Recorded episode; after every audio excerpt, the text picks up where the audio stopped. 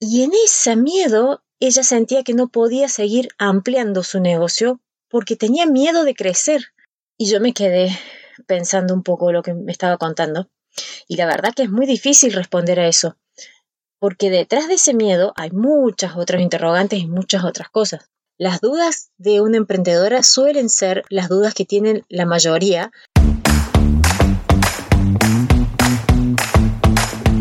Bienvenida al podcast de Pastelera Emprende. Esta es una invitación para que te desafíes y crezcas junto a tu negocio. Soy Silvana Dri y con Silvana Dri Cakes, mi emprendimiento, viví lo transformador que es crear un negocio exitoso y quiero que tú también lo vivas. En este podcast te invito a asumir tu protagonismo, porque sé que eres una mujer ambiciosa, que sabe que su negocio puede ser el lugar que le brinda alegría todos los días, sin que eso implique noches sin dormir o correr para cumplir con las fechas de entrega. Vamos a conversar sobre temas de gestión, organización, costos, precios y muchos más temas que nos interesan a todas. Y también de crecimiento personal, porque estoy convencida de que nuestros negocios crecen cuando nosotras también crecemos. Cada capítulo es una invitación a aprender, a crecer, a tomar decisiones que harán que tu negocio siga siendo el lugar que te brinda satisfacción e independencia todos los días. Te invito a seguir escuchando y compartamos juntas este episodio.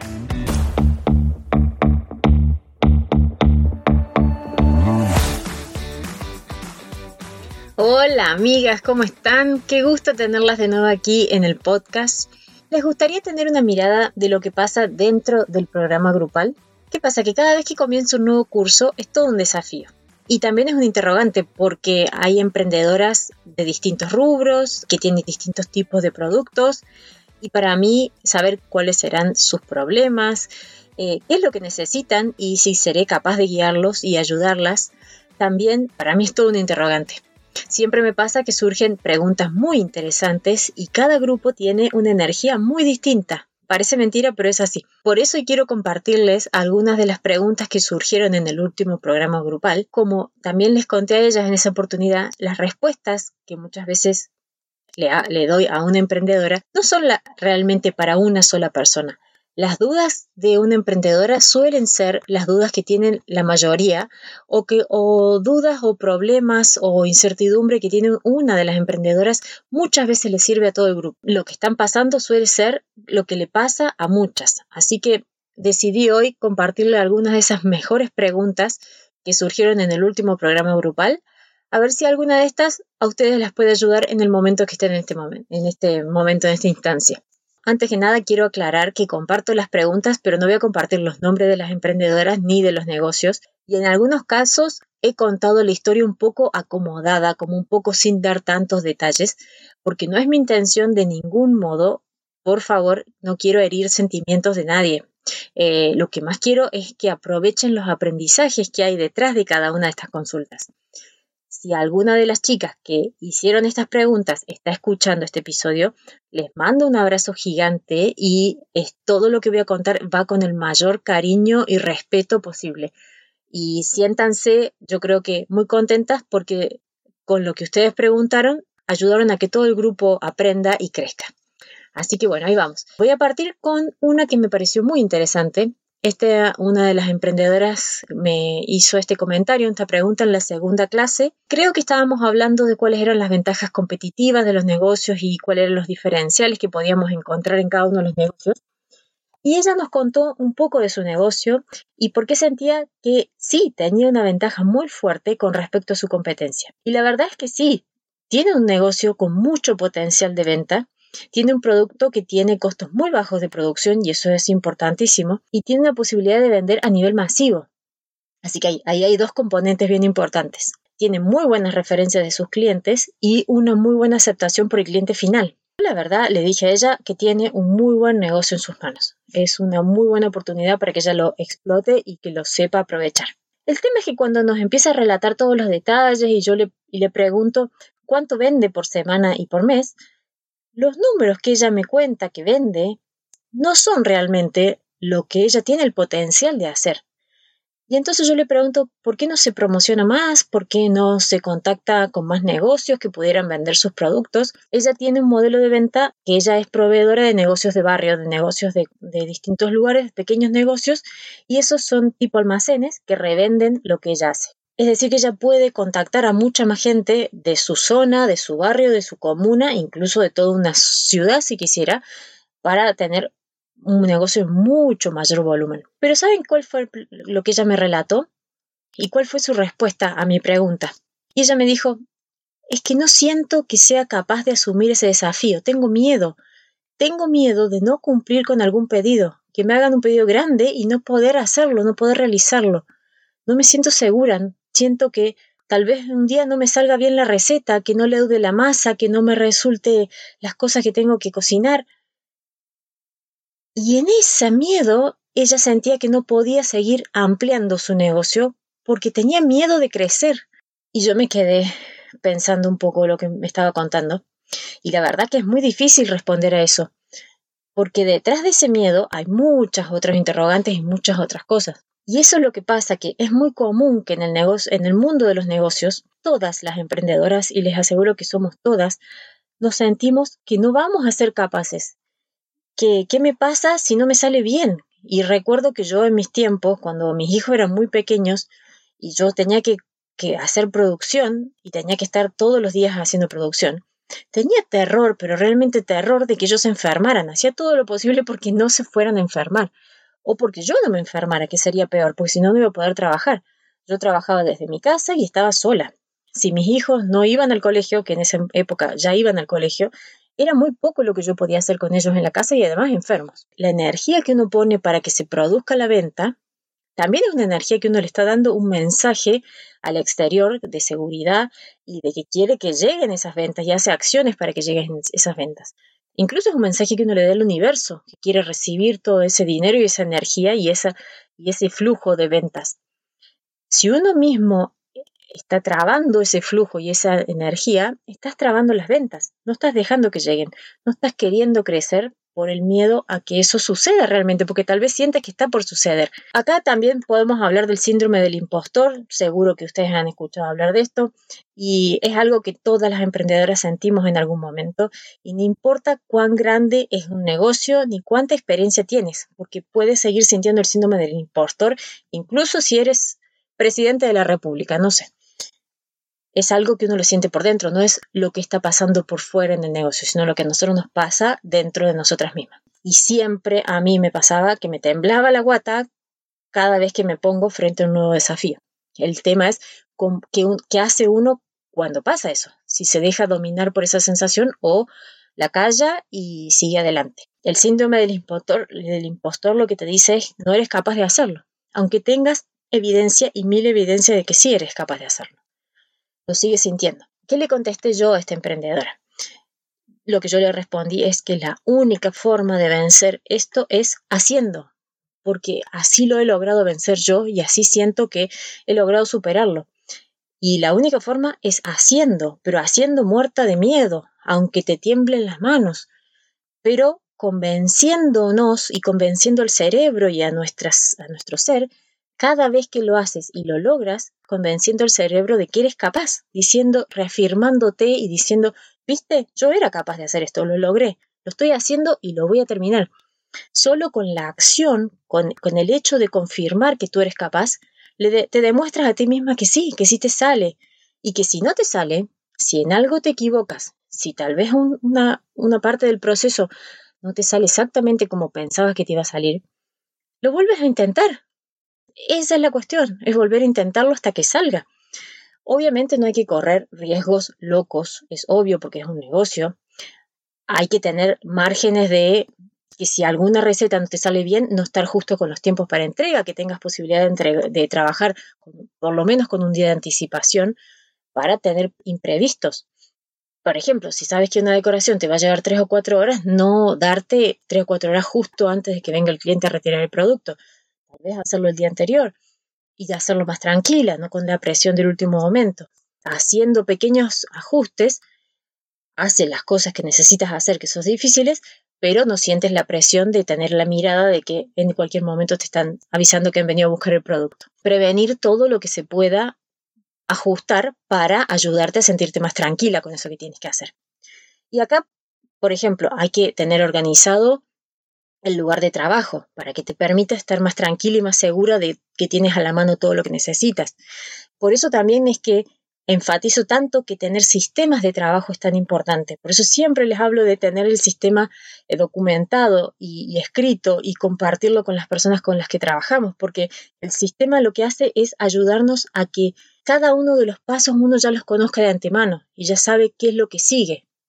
Entonces te dan como un marco de trabajo. Ya sabes qué es lo que va primero, qué es lo que va segundo, qué es lo que va tercero, cómo es el proceso, aunque cada vez que uno hace un producto, por ejemplo, en mi caso, yo hacía tortas decoradas. Cada torta era distinta porque la decoración era distinta. Pero el proceso que se hacía para empezar, desde que empezaba hasta que terminaba la torta, era estándar. Entonces yo ya sabía qué era lo, que, cuáles eran los pasos que venían más adelante y también qué cosas necesitaba para que esos pasos se hicieran. Recuerdo que en mi época cuando hacía muchas tortas y muchas veces había proyectos que me daban mucho susto porque no tenía idea cómo los iba a hacer, antes de empezar con un modelado muy desafiante, por ejemplo, literalmente mis manos me temblaban y me temblaban y temblaba y no lograba tranquilizarme. Y esas veces lo único que hacía era decirme a mí misma, vamos, que tú puedes. Vamos, que lo has hecho otras veces y te ha salido bien. Vamos, que eres capaz. Ese tipo de frases son muy poderosas y nos ayudan a nosotras a calmarnos y a calmar el cerebro tener escrito si hace falta y tenerlo y leerlo y mentalizarte y también hacer un poco de meditación y respirar y tomar envión y decir yo soy capaz, yo soy suficiente. Todas esas frases son muy impresionantes el poder que tienen y cada vez que eso cumple, que cumples con el objetivo, te afirmas y te dices yo lo hice, lo logré, lo hice y lo terminé. Muerta de miedo, pero lo terminé. Entonces el mensaje para esta emprendedora que hizo la pregunta es hazlo, hazlo, comprométete a crecer, crecer de a poco también, no es crecer de un día para la, a la mañana, al día siguiente tener, no sé, una producción de 500 mil productos, pero ir creciendo por etapas, hacerlo tantas veces hasta que el solo hecho de hacer la receta, porque además que es un producto bastante estándar, el solo hecho de mezclar los ingredientes sea casi automático, porque todos los días vas a hacer la misma tarea. La práctica que vas a agarrar haciendo esa receta tantas veces te va a quitar el miedo, porque va a ser algo automático y algo que hayas, hecho repetidas veces, tantas veces, que te va a sentir segura. Así que le mando un, gran abrazo. Espero que ella siga trabajando en esto y que siga creciendo porque la veo con un negocio muy, muy interesante y que tiene mucho potencial de crecimiento. La segunda pregunta también es una pregunta que me han hecho otras emprendedoras, por eso decidí ponerla acá, porque me parece que es una pregunta que a varias personas les puede resultar, le puede servir la respuesta.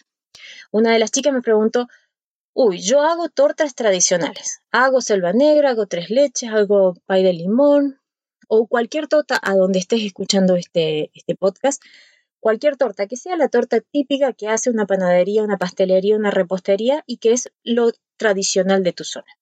Entonces ella me dice, ¿cómo hago para diferenciarme? Porque la verdad es que la torta que hago tiene que ser lo que es. No puedo hacerlo distinta. La receta es única, es la receta de un postre tres leches. Es la receta. Y el pay de limón es un pay de limón. Todos los pay de limón son iguales. Eso es lo que ella me decía.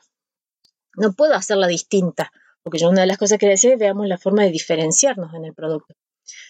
Eh, y además ella me decía, hay varias emprendedoras en mi zona que venden exactamente lo mismo que vendo yo. Y además hay otras emprendedoras que venden lo mismo, pero además más barato en mi zona. ¿Cómo hago para diferenciarme? Y esa es una pregunta muy común y es algo que sentimos varias de las emprendedoras que vendemos productos bastante genéricos y bastante que son fáciles de copiar o fáciles de igualar o fáciles de replicar por otras emprendedoras.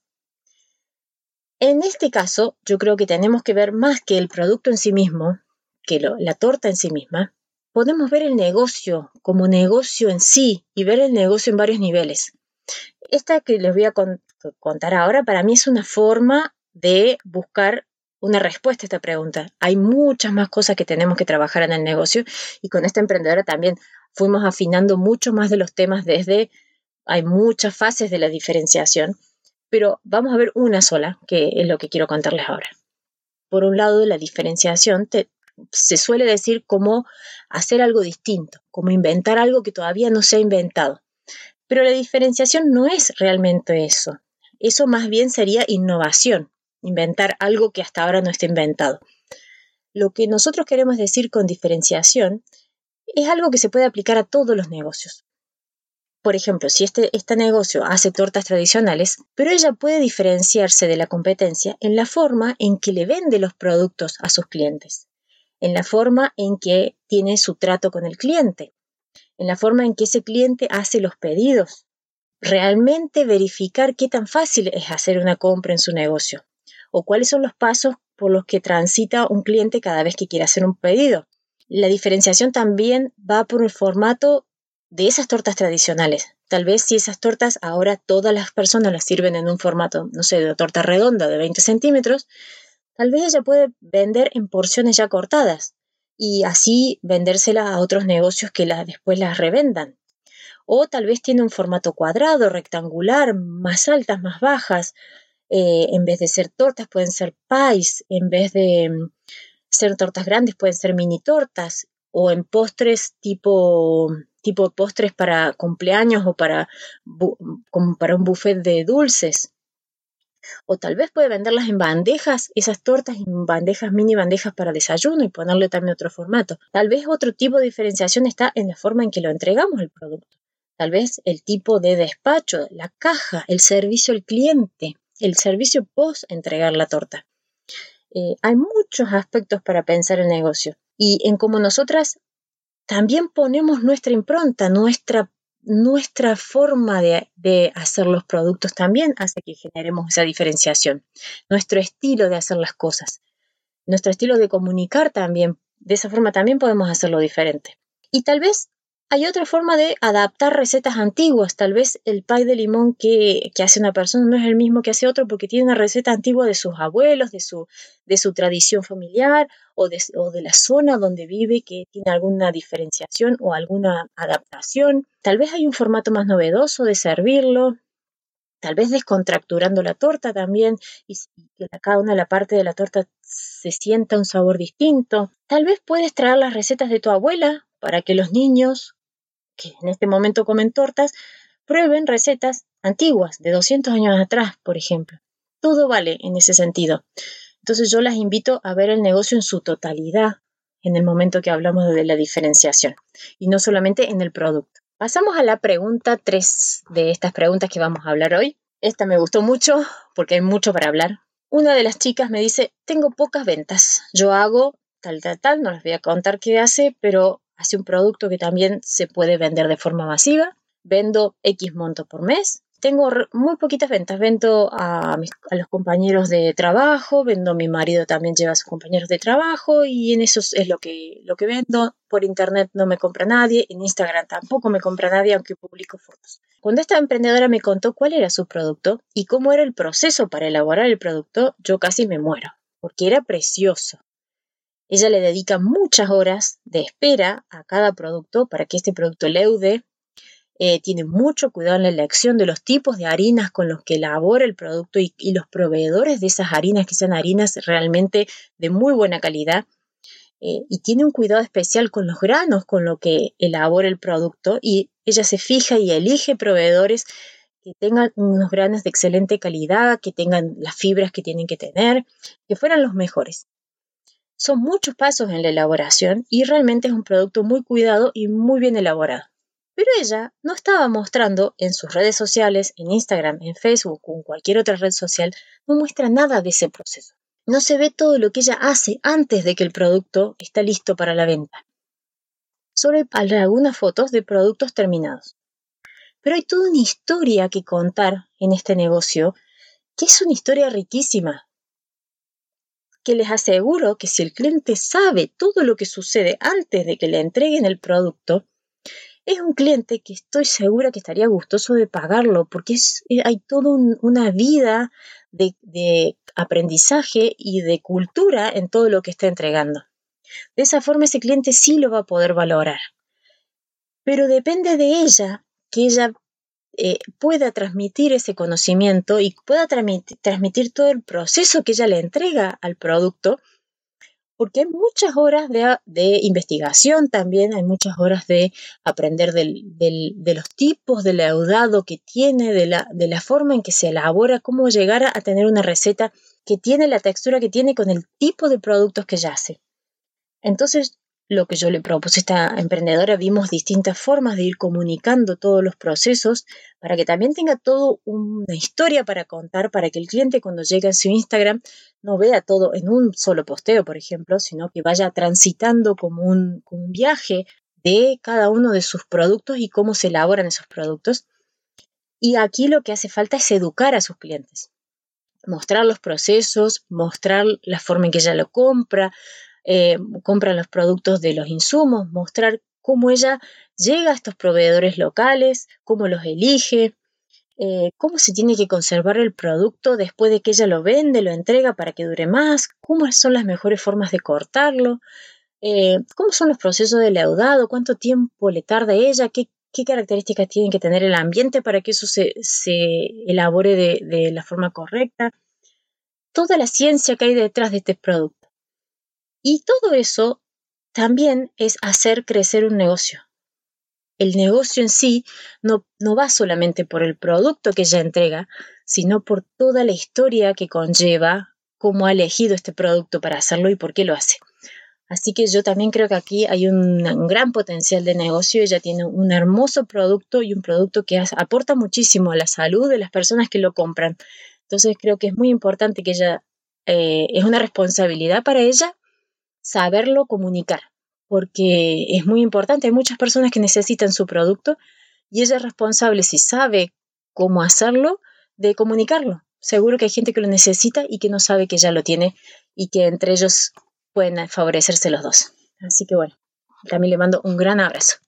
Esta pregunta es típica y siempre se repite en los grupos.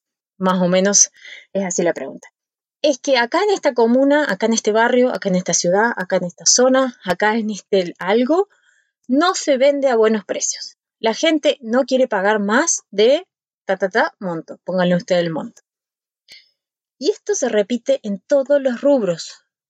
En todos los rubros se encuentra gente que dice esto. Es que en el diseño gráfico, en decoración, en la gente que hace artesanías, en la gente que hace un tejido, en la gente que borda, en la gente que cocina, en la gente que hace pan, en la gente que hace comida.